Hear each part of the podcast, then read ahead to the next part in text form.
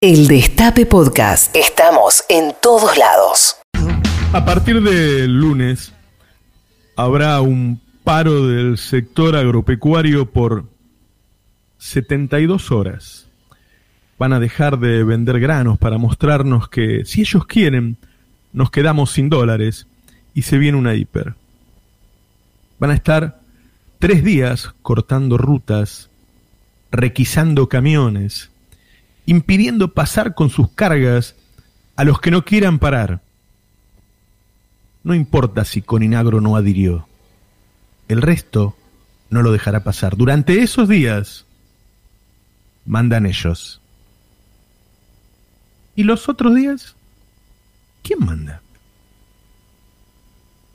Ellos están convencidos de que es su país, de que ellos son la patria y el resto vagos, planeros, parásitos, mantenidos. Quieren ganar más. ¿Ganan poco? Hoy publicamos con Cristian Carrillo una nota sobre cuánto ganan. Nos basamos en una publicación que hacen los productores, que se llama Márgenes Agropecuarios. Los datos son de ellos. Los productores sacan la cuenta de cuánto gana por hectárea un campo chico de 200 hectáreas entre el norte de Buenos Aires y el sur de Santa Fe. Sus ganancias aumentaron un 74% en dólares respecto a 2019. En este momento, en el que todos perdimos ingresos respecto al año pasado, en el que todos los gremios acordaron cifras por debajo de la inflación, en el que cerraron decenas de miles de comercios, en el que no hay siquiera changas, en el que uno de cada cuatro argentinos come en comedores, ellos ganan un 74% más que el año pasado en dólares.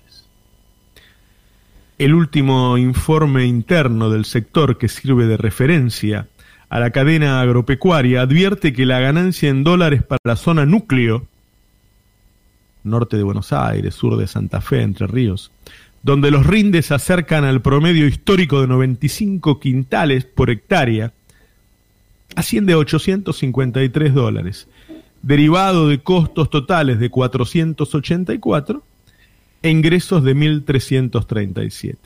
Es decir, ganan 853 dólares por hectárea. Son 163 mil dólares las 200 hectáreas de ese campo chiquito por una cosecha. Pero como Dios o la naturaleza permite que Argentina sea uno de los pocos países del mundo que tienen dos cosechas por año, ese campito deja 325 mil dólares anuales. Son 30 millones de pesos anuales. Pero hagamos la cuenta con un campo de mayor porte, de 2.000 hectáreas. Ese campo rinde por lo menos 300 millones de pesos por año. En medio del hambre, del desempleo, de la desesperación de ir a trabajar con el miedo al contagio que acecha, de la muerte que acecha, en ese país ellos ganan cada día más, ellos ganan un dinero que nunca gastarán y que igual no les alcanza. Creen que tienen derecho a más, aunque vos, que sos un consumidor de su producto y un coterráneo te cagues de hambre. Aunque tu hijo no pueda comer carne y no consiga entonces los nutrientes necesarios para desarrollarse cognitivamente, ellos dicen que la ganan porque trabajan mucho. Seguramente trabajan mucho. Pero muchísimos pobres se levantan a las 5 de la mañana para trabajar ellos ganan porque su trabajo rinde, porque el suelo argentino es el más fértil del mundo, no porque trabajan más que el resto de los trabajadores. Ellos se han escindido de la suerte del resto. Ellos sienten que viven en otro país, pero no en el exterior. Ellos, con sus banderas en sus rutas, se creen los dueños de la Argentina y nosotros, una especie de sudacas en suelo argento, que debe llevar su familia a un comedor y callar. Yo no corto rutas por el impuesto a las tarjetas de la reta. La reta ganó las elecciones y toma sus decisiones. Pero los que sí cortan la ruta muchas veces porque necesitan comer, porque necesitan un plano, lo que sea. Son reprimidos por la reta, son hostigados por los medios, son estigmatizados por la prensa canalla, esa que estará al lado de la ruta en los próximos días, ayudando a los productores.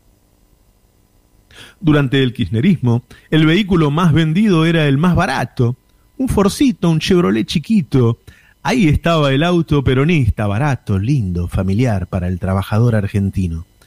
Durante el macrismo, el vehículo más vendido durante los cuatro años fue la Hilux. Enorme, prepotente, ostentosa. ¿Y ahora? ¿Cuál fue el vehículo más vendido en 2020? La Hilux también. Claro. No cambió nada un país de pobres con productores millonarios que aumentan sus ingresos en dólares a un ritmo del 74% anual, un país de desesperados con ricos prepotentes. Hay hambre en el granero del mundo. No lo permitamos. Buenos días, esto es Navarro 2023. Reviví los mejores momentos de la radio. El Destape Podcast.